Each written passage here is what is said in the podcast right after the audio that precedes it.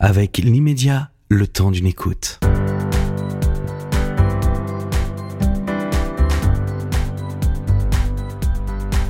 Mesdames, Messieurs, bonjour. Vous écoutez Liberté d'entreprendre, l'émission qui vous donne les clés du succès.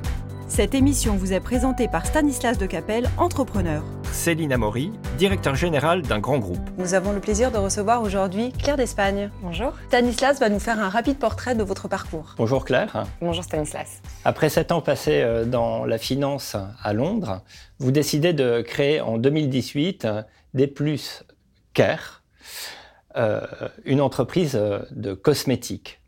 Euh, dans un certain nombre de vos sites internet, communication et autres, on retrouve des mots tels que holistique, beauté qui vient de l'intérieur, efficacité, pratique, agréable, un joli programme. Vous parlez également de qualité, d'éco-responsabilité. Et depuis la création, vous avez sorti 28 références, vous faites plusieurs millions de chiffres d'affaires, et tout cela en moins de 4 ans. Quel succès J'oserais faire le parallèle avec Estée Lauder. Vous seriez peut-être l'Estée Lauder du 21e siècle. Et je laisse à Céline le soin de vous poser la première question.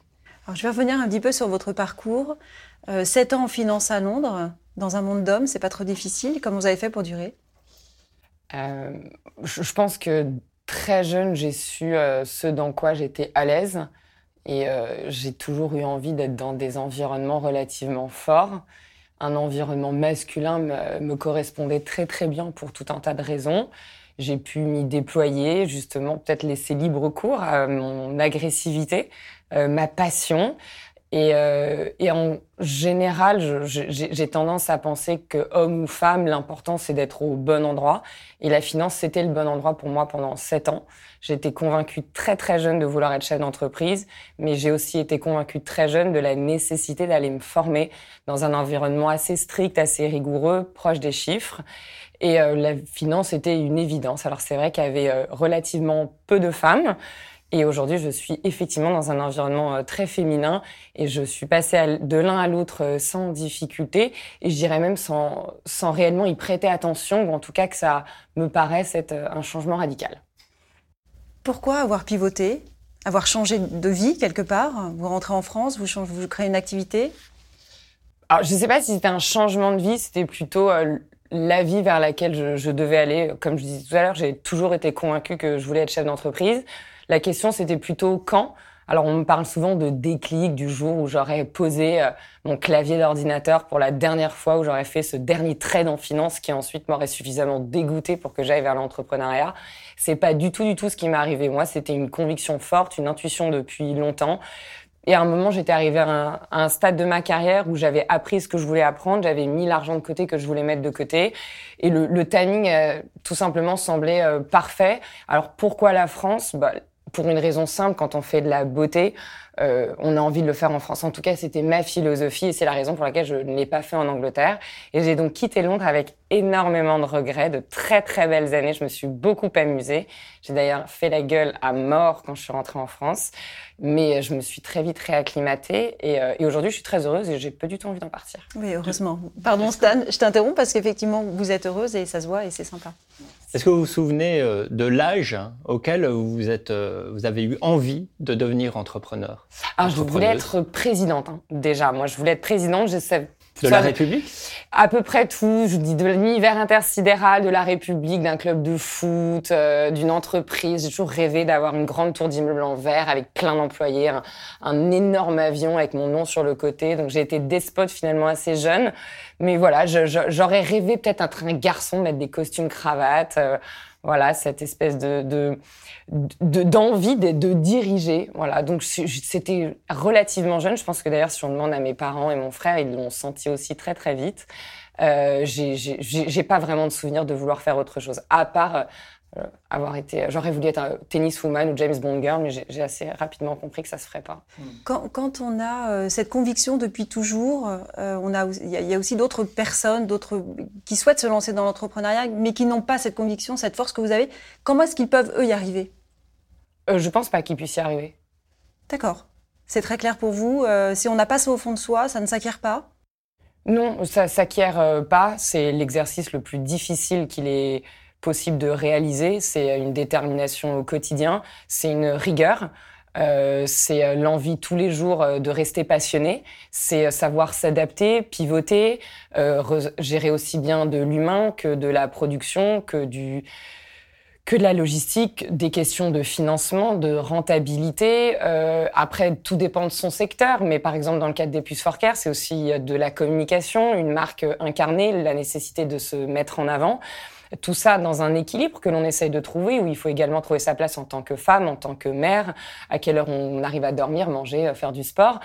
Voilà, je, pense que fondamentalement, soit on l'a, soit on ne l'a pas. Je pense pas que ça soit quelque chose qui s'acquiert, en tout cas pas dans la mesure dans laquelle je considère ma réussite. Pour moi, la réussite, c'est des millions, la rentabilité, une dimension internationale, euh, des formes de reconnaissance. Euh, voilà, je, pense qu'on peut euh, effectivement faire quelque chose à moindre échelle, en tout cas l'échelle à laquelle je la considère, je, pense qu'il vaut mieux l'avoir en soi parce que c'est très très dur.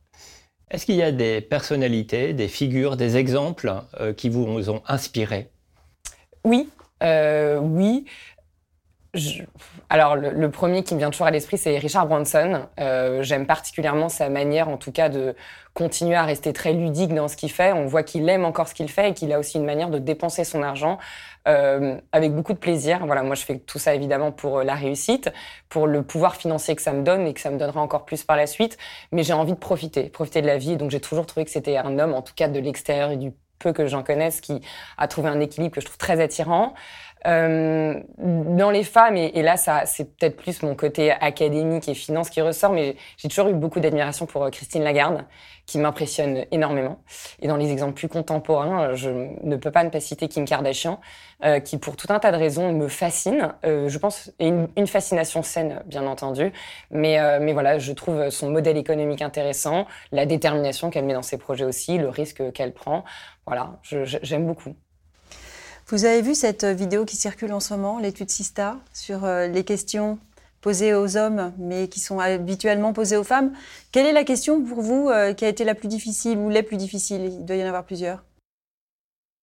Euh, oui, alors des questions. Déjà, je l'ai vu. je trouve ça absolument fantastique. Et, comme je disais à mes équipes, en, quatre ans d'interview, je compte sur les doigts d'une main le nombre d'interviews dans lesquelles on ne m'a pas poser euh, ces questions débiles, déplacées et dépassées. Euh, celles qui m'ont le plus dérangé, je, pense au début que c'était euh, mais comment est-ce que vous pouvez savoir que vous allez y arriver? Waouh euh, je, voilà, ça c'est quelque chose que je trouve très euh, très dérangeant parce qu'il y a une forme de tant qu'on n'a pas réussi, les gens sont pas convaincus que c'est possible de faire. Et je pense que c'est d'ailleurs ce qui bloque énormément de choses dans le monde en général, c'est la conviction que tant que la réalité n'est pas devant vous, elle n'était pas réellement possible.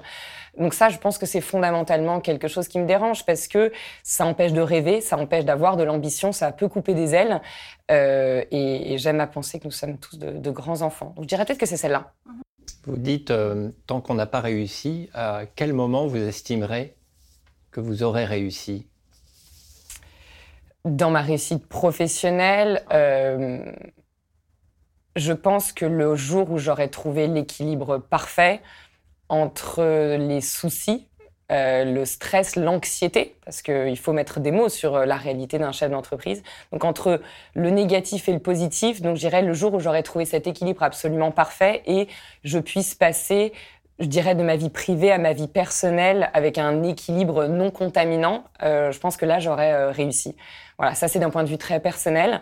après d'un point de vue plus professionnel et plus et plus concret, je pense que j'aurais réussi soit dans un cas qui est le jour où, où je revendrai, euh, soit dans un deuxième cas qui est le jour où je transmettrai euh, à mes enfants. J'ai pas encore choisi ce que ça serait, mais ça serait l'un des deux. On a sur la table une série, euh, un extrait, pardon, de, des produits que vous proposez, que vous fabriquez, que vous vendez. comment, en quoi sont-ils différents de ce qui existe déjà? Alors, la particularité de la marque Des Plus For Care a tout d'abord été dans la construction et l'élaboration de sa gamme produit, parce que j'ai commencé par un produit unique, euh, qui est ici, qui est le, notre produit euh, pour la peau, et qui a été mon produit unique pendant plus de deux ans. Voilà. Donc, je, pour ceux qui sont des, des, gens de produits, vendre un produit unique, le même, pendant deux ans, c'est un, un vrai exercice. Voilà. Euh, donc, la première particularité, ça a été dans la construction de la gamme. Et ce produit est à l'image de ce que l'on a décliné dans le reste de notre gamme, c'est-à-dire un produit ultra efficace, mais avec une énorme, une grande nomadité et euh, avec de la, du, plaisir, plaisir de la saveur, plaisir de la texture, plaisir du geste. Et c'est en alliant ces trois qualités que j'estime en tout cas jouer mon rôle dans un parcours bien-être. Voilà, pour moi, les compléments alimentaires, la cosmétique sont des fondamentaux du bien-être au quotidien. Et mon rôle, en tout cas ma responsabilité, celle que je sens porter, c'est celle de rendre ça efficace, pratique et ludique pour que les gens prennent du plaisir et recommencent et continuent. Oui, vous parlez de compléments alimentaires. Est-ce que vous pensez qu'avec une alimentation saine, on ne peut pas se passer de produits comme les vôtres? Alors, certainement dans un cadre de vie euh, parfait, dans une alimentation absolument parfaite. C'est déjà pas mon cas et probablement pas le cas de beaucoup de personnes. Donc, c'est d'abord à ces personnes-là qu'on s'adresse. Maintenant, ce qu'il faut comprendre dans les compléments alimentaires, en tout cas dans ma vision, c'est plus qu'un retour à l'équilibre, c'est un une recherche de performance. J'ai toujours envie d'avoir moins de boutons, moins de rides, d'être toujours plus mince, de mieux dormir, de mieux travailler. Voilà, je, je, je, je m'adresse à des gens qui ont envie d'aller chercher l'étape d'après. Et je pense que ça fait aussi un bel écho à qui je suis en tant que personne, que ça soit ma rigueur, ma passion. Je suis quelqu'un de relativement extrême et je recherche cette performance de l'esthétique ou en tout cas de l'équilibre corporel physiologique à travers les compléments alimentaires. Et c'est la raison pour laquelle on a cette légitimité en supplément. Voilà, on apporte quelque chose de plus pour justement aller chercher cette étape supplémentaire. Euh, j'aurais une question sur euh, votre modèle économique, euh, qui, je crois, est assez original. Est-ce que vous pourriez nous en dire un peu plus Je crois que ça pourrait intéresser des personnes hein, euh, qui se lancent également dans une aventure entrepreneuriale. Feriez-vous écho à l'abonnement? Oui, alors l'abonnement, ce, mot magique hein, euh, qui, depuis plusieurs années fait frémir bon nombre de fonds de venture capital et private equity, comme si c'était la martingale et qu'on avait trouvé le secret de la réussite et de la fortune absolue. Alors l'abonnement, effectivement, c'est quelque chose qui chez nous représente 47% de notre chiffre d'affaires mensuel, donc c'est énorme. On me demande souvent comment est-ce que tu as craqué l'abonnement? Je, déjà, je l'ai craqué sans volonté de le craquer. Euh, ce qui pour moi est un élément essentiel de réussite. On ne fait pas quelque chose pour que ça fonctionne, on fait quelque chose parce qu'on en est convaincu. Euh, en tout cas, on est convaincu de sa valeur ajoutée. Euh, L'abonnement, je l'ai donc lancé sur notre premier produit, le, le Stick Day Plus, et d'ailleurs, je ne l'ai pas lancé tout de suite pour la simple et bonne raison que je n'avais pas encore la conviction, en tout cas au tout début, au lancement, aux prémices de D+, que les gens allaient adhérer. Alors j'ai lancé ce premier produit et puis en fait c'est les clients qui m'ont dit mais vous savez aux États-Unis ah, il y a beaucoup d'abonnements. Ah bon, bah chouette. Alors je me suis dit, mais moi je vais peut-être essayer, mais je suis sûre que ça va pas marcher. Et en fait, ça a explosé. Ça a explosé pourquoi? Parce que ça répondait aussi à cette problématique précise. Et je pense que c'est important justement dans le l'écosystème startup aujourd'hui, sur de l'hygiène générale, sur euh, des produits de soins, sur beaucoup de choses. On parle d'abonnement comme si c'était miraculeux. Non, il faut avoir une forme de lucidité. L'abonnement ne correspond pas à tous les produits ne correspondent pas à tous les sous-jacents. Et d'ailleurs, nous, on le voit très très bien dans notre euh, gamme de produits aujourd'hui. L'abonnement est très très pertinent sur des thématiques telles que la minceur, des thématiques telles que la beauté. Maintenant, il y en a d'autres comme le stress ou, le sommeil, où on va accompagner les clients sur euh, plus de périodes, mais en revanche, euh, pas en continu. Mais c'est vrai que chez Des Plus, l'abonnement fonctionne très bien. Alors, l'abonnement, modèle économique, mais est-ce que c'est un modèle environnemental vertueux ah, c'est l'immense question. De toute façon, la question de l'éco-responsabilité, elle est au cœur de, de, de tous nos débats.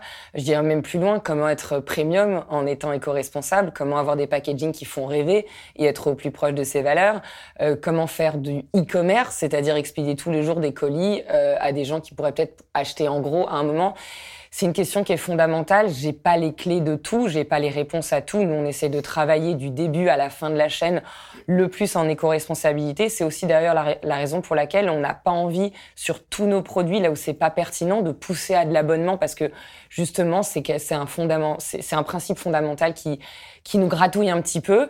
Maintenant, on est aussi là pour répondre aux désirs des consommateurs et je suis pas persuadée que le, la, le désastre écologique aujourd'hui est uniquement lié au modèle économique de l'abonnement. Il y a, à mon avis, déjà beaucoup de choses qui peuvent être réglées au niveau des packaging, où c'est un énorme lobby, c'est un énorme pan de, notre travail, de notre recherche. Beaucoup de nos produits utilisent du plastique végétal de canne à sucre ou de maïs. Alors déjà, ça coûte trois fois plus cher. On a l'impression que c'est mieux. Et puis après, on se pose la question de l'eau qui est utilisée. Donc, c'est très très très compliqué. Nous, on essaye d'innover sur des packaging et puis la réglementation rentre en jeu. Quand on a voulu justement utiliser du plastique végétal pour certains de nos produits, on se heurtait à des problèmes réglementaires du ministère de la Santé qui nous disait que bah, c'était pas aussi, euh, euh, ça ne protégeait pas autant le contenu que du verre avec un, une opercule en aluminium. Voilà, donc nous, on est des, nous sommes de minuscules acteurs dans, dans, ce monde euh, totalement décorrélé de, de, bon sens. On essaye de faire avancer les choses dans, dans, la, bonne, dans la bonne direction, aussi sensibiliser nos, nos clientes et nos consommatrices, et puis à la fois, on joue avec un écosystème qu'on contrôle pas. quel est le type de, de vos clients? Enfin, L'âge et puis un petit peu le, la catégorie socio-professionnelle, les, les, produits sont assez chers, hein, j'ai l'impression. Ah bah tiens, vous me parlez de la question, une question que je déteste le plus tout à l'heure. Je pense que celle-là, elle est en numéro 2. Euh, oui, alors cher en tout cas, nos, nos produits reflètent la qualité qu'on y met. Et euh, forcément, je rêve d'un monde où, euh, où, le, où, tout le monde peut s'offrir des produits de qualité. Maintenant, effectivement, quand on fait du 100% made in France, que ça soit des principes actifs à la formulation, au packaging, à l'emballage, au conditionnement et au stockage, il faut que ça se reflète dans nos prix produits. Et puis, on a une structure à soutenir également. Et euh, donc, on, est, on a décidé effectivement d'avoir un positionnement sélectif. Et en plus de ça, c'est très soutenu par la question que vous me posiez tout à l'heure, qui était l'ADN particulier de la marque dans sa nomadité. Euh, on travaille des galiniques très spécifiques, on a des formats de consommation très atypiques et qui, ça aussi, sont un réel effort technologique. Le Stick Day Plus, qui est donc le premier produit et encore aujourd'hui notre best-seller, c'est un stick liquide dans un format en stick, c'est d'une immense technicité, d'une immense technologie. Ça ne peut factuellement pas être au même prix qu'une gélule qui contiendrait des actifs broyés en poudre. Ce n'est pas possible.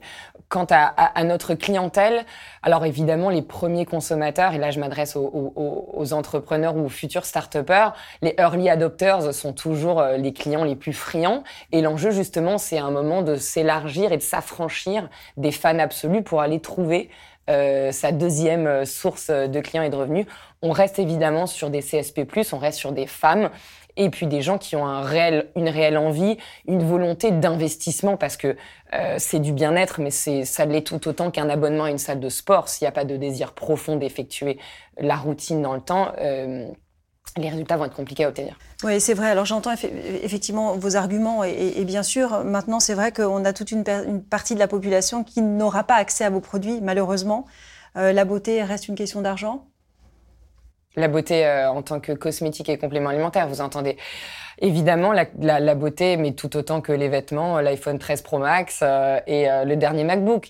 Maintenant, euh, l'idée euh, avec une start-up, c'est pas de pouvoir s'adresser à tout le monde. En tout cas, moi, je sais que je peux pas le faire euh, tout de suite, mais derrière ça, c'est de créer des emplois. des puces Forcare aujourd'hui, c'est plus de 27 employés rien qu'à rien qu'à Paris, et c'est sans compter les autres personnes qui travaillent pour nous dans toute la France.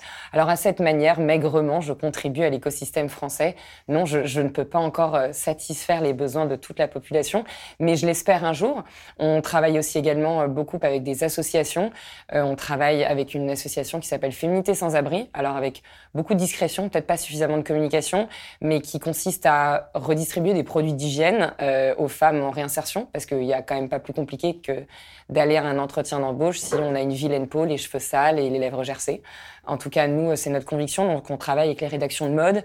On travaille aussi avec les influenceuses avec lesquelles on travaille d'habitude, mais on organise des collectes. Donc, on passe dans les rédactions de mode, les rédactions de beauté. On récupère tous les produits de soins et d'hygiène. Et d'ailleurs, la prochaine grande collecte aura lieu euh, au mois de mai euh, lors d'un événement qu'on organise. Euh, vos produits sont des produits créés par des femmes, pour les femmes. Est-ce que vous imaginez à terme de créer des produits pour les hommes? Pas particulièrement. Voilà. Euh, j'aime, j'aime créer des choses qui me parlent. et, et auquel je suis sensible, qui réveille quelque chose chez moi, soit en pensant à moi, soit en pensant à ma maman, à ma grand-mère. Voilà, donc aujourd'hui, je fais des choses qui me, voilà, qui me font frémir et, et, les produits pour les hommes me, me, me, créent encore trop peu d'émotions pour que j'y consacre un grand pan de, de, de mon temps. Voilà. Les produits que vous créez, développez, euh, sont protégés par des brevets ou, c'est plutôt les labos? Alors, on va avoir des, principes actifs euh, protégés par euh, des brevets. On va avoir des formules qui vont être cliniquement prouvées. Et après, sur la cosmétique en général, sur de la formule terminée ou sur du complément alimentaire, il n'y a pas. Voilà, donc il n'y a pas maintenant sur les principes actifs. vous pouvez effectivement en avoir et nous, c'est ce qu'on utilise dans certains de nos produits. Je voudrais revenir sur euh, votre création d'entreprise. Euh, aujourd'hui, un jeune, un étudiant ou euh, quelqu'un qui a déjà débuté sa vie professionnelle, qui a cette envie de créer, cette envie en soi, quel conseil donneriez-vous pour démarrer une aventure entrepreneuriale? Ah, Je vais parler principalement de ce que je connais, c'est-à-dire ce qui m'est arrivé. Euh, quand j'ai fondé Des Plus, je l'ai fondé en capitaux propres, avec euh, l'argent que j'avais mis euh, de côté. Et pour moi, c'était une évidence et, j'étais à l'aise de le faire parce que j'y croyais à 100%. Alors, je ne sais pas si c'est un conseil ou un prérequis, mais en revanche, je pense que quand on se lance, faut se poser la question de se dire est-ce est que, en tout cas, si j'en avais les moyens, je le ferais avec mon argent je pense que ça, ça permet de placer le curseur euh, de la sincérité du projet. Et, euh, et, ça, pour moi, c'est assez fondamental. Donc, euh, évidemment, tout le monde n'a pas les mêmes moyens. Euh, surtout, ça dépend de là où on vient, de là où on part. et puis, peut-être qu'on a envie de se lancer à 21 ans avec une idée très, très forte avant d'avoir eu le temps de travailler et de mettre de l'argent de côté. Mais je pense qu'il y a une forme d'engagement personnel qui est vraiment nécessaire. Et, moi, je me souviendrai toujours quand j'avais raconté un, un, dîner parisien bien pensant avec plein de gens de la sphère entrepreneuriale que j'avais lancé des plus en capitaux propres un homme très très successful m'avait dit Ah, mais tu dois vraiment y croire. Bah ouais, bon, ça aide après, hein, ce que je vais dire quand même. Hein. effectivement, quand on se lance. Voilà, et, et, ça, je pense que c'est un, c'est un peu, c'est assez fondamental. Et, euh, et puis ensuite de ça, euh, je fais partie des gens qui pensent que rien ne résiste au travail. Euh, donc voilà, travailler et puis peut-être ne pas attendre de réaliser en six mois, ce qui en fait prend quatre ans. On est dans un monde de la gratification instantanée. Euh, parfois, j'ai des conversations sur la notoriété de la marque, notre degré d'avancement. Euh, vous parliez tout à l'heure des Lauder, mais on peut citer d'autres marques telles que Clarins, euh, telles que Chanel, qui ont mis des décennies à établir leur notoriété, euh, leur profondeur de marché, leur dimension internationale. Et aujourd'hui, on met une pression absolue euh, aux startups. Où on comment en trois ans, vous n'êtes pas présent dans 17 pays, vous ne faites pas 150 millions d'euros de chiffre d'affaires Oui. Alors... Donc prendre le temps d'apprendre à faire les choses et puis accepter que les choses de qualité C'est vrai, maintenant c'est vrai qu'on vit dans une période qui va beaucoup plus vite avec la technologie, tout va très vite, et notamment pour tout ce qui est communication, les, on a les réseaux sociaux, le digital, etc. Et euh, bon, quand il y a 50 ans, tout était par la poste, du mailing, euh, des, des les magazines, etc. Aujourd'hui, on est inondé de com sur le digital, et, et, et donc effectivement, on attend de l'entreprise qu'elle aille vite, c'est difficile. Qu'est-ce qui est le plus difficile pour vous au quotidien dans l'entreprise? Je, reviens juste sur ce point parce que je le trouve très intéressant. Euh, en fait, on, pense que parce qu'il y a des vecteurs qui vont plus vite, l'information est donc transmise de la bonne manière à la bonne personne et qu'elle a le temps d'être intégrée pour pouvoir justement être utilisée. Et c'est là où moi, je, vois en tout cas dans ma réalité économique au quotidien, ah bah oui, c'est sûr que je peux faire un post Instagram plus rapidement qu'à l'époque quand on devait publier une annonce dans un journal. Néanmoins, les consommateurs sont submergés d'informations.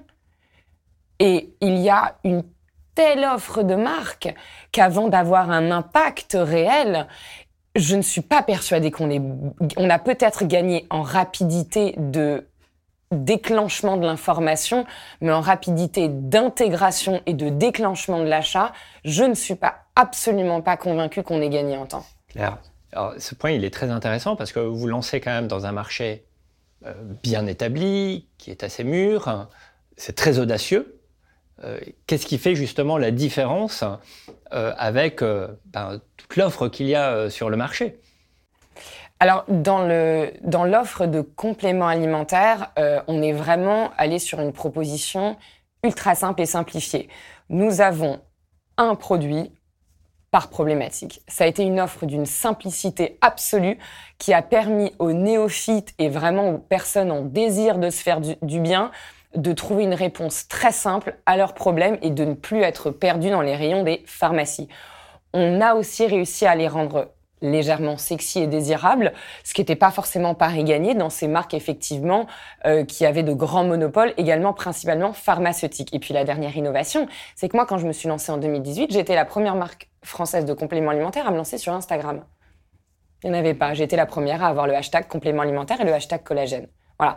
Et donc finalement, je suis allée à la rencontre de clientes qui achetaient leurs produits sur Internet aux États-Unis, en Angleterre et en Australie. Et ça, ça a été une différence majeure. Et je, pardon, j'ai pas répondu à votre question. Absolument, j'allais vous la reposer. Euh, quel est le plus difficile pour vous au quotidien dans l'entreprise? Il, y a il y a beaucoup de difficultés hein, en ce moment, notamment en termes de recrutement. Est-ce que vous, vous avez la même chose? Oh, bah, c'est le, le, recrutement, c'est épouvantable en ce moment. C'est très très compliqué. On se demande où, les, où, sont les stagiaires. On nous force des alternants. Où sont les chômeurs aussi?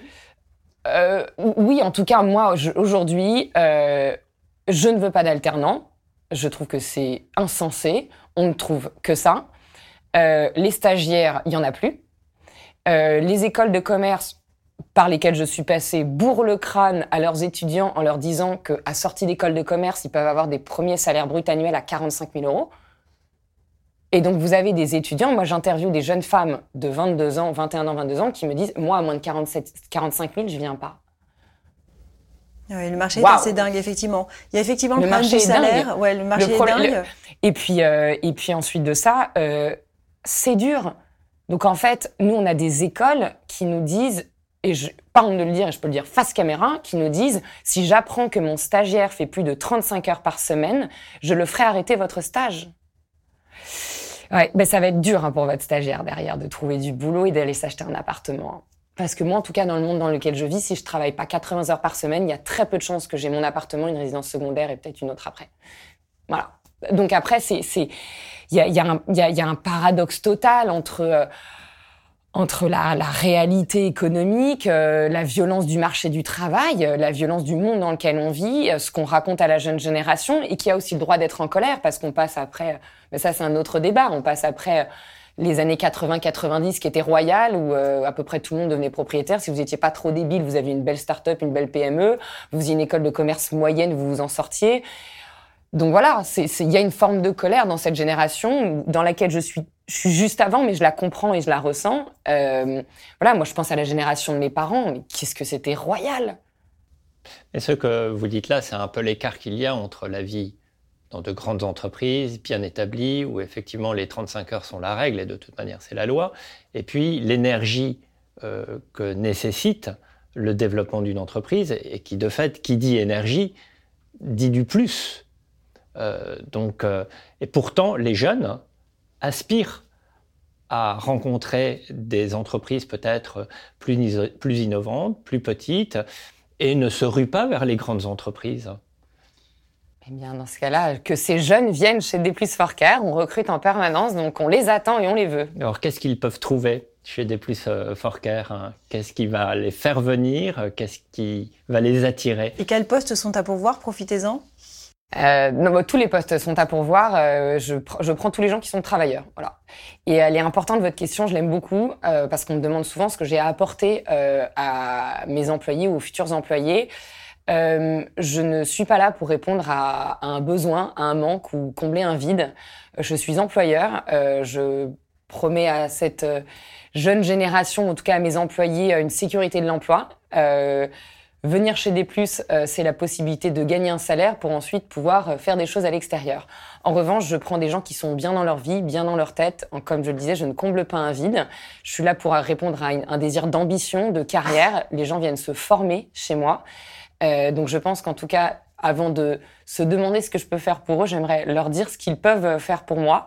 Euh, et c'est important de remettre cette notion au centre des choses que je pense qu'on a on, a on, a mis beaucoup de décorations euh, autour de ce qui était une start-up. Alors on nous oppose aux grands groupes, mais pas du tout. Enfin, en fait, une start-up, c'est juste quelqu'un qui n'est pas encore un grand groupe. Et je pense que tant qu'on pensera ça, il y aura beaucoup de jeunes qui seront déçus de pas avoir un frigo rempli de canettes et un baby-foot et de l'afterwork le mercredi à 18h.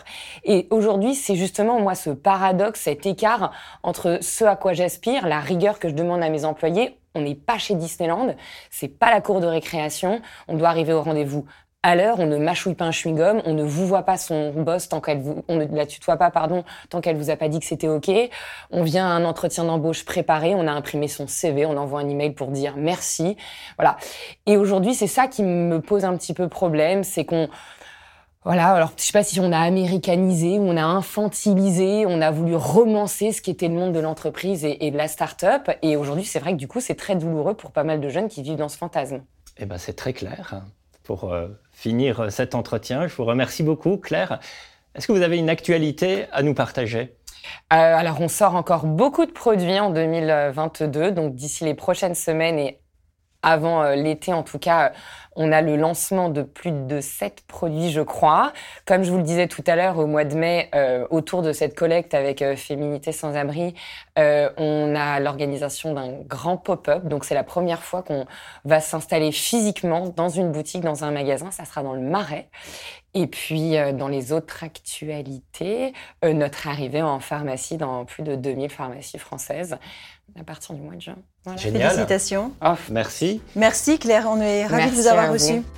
Et on vous dit à très bientôt pour euh, un nouvel épisode de Pouvoir et Achat avec euh, un prochain invité.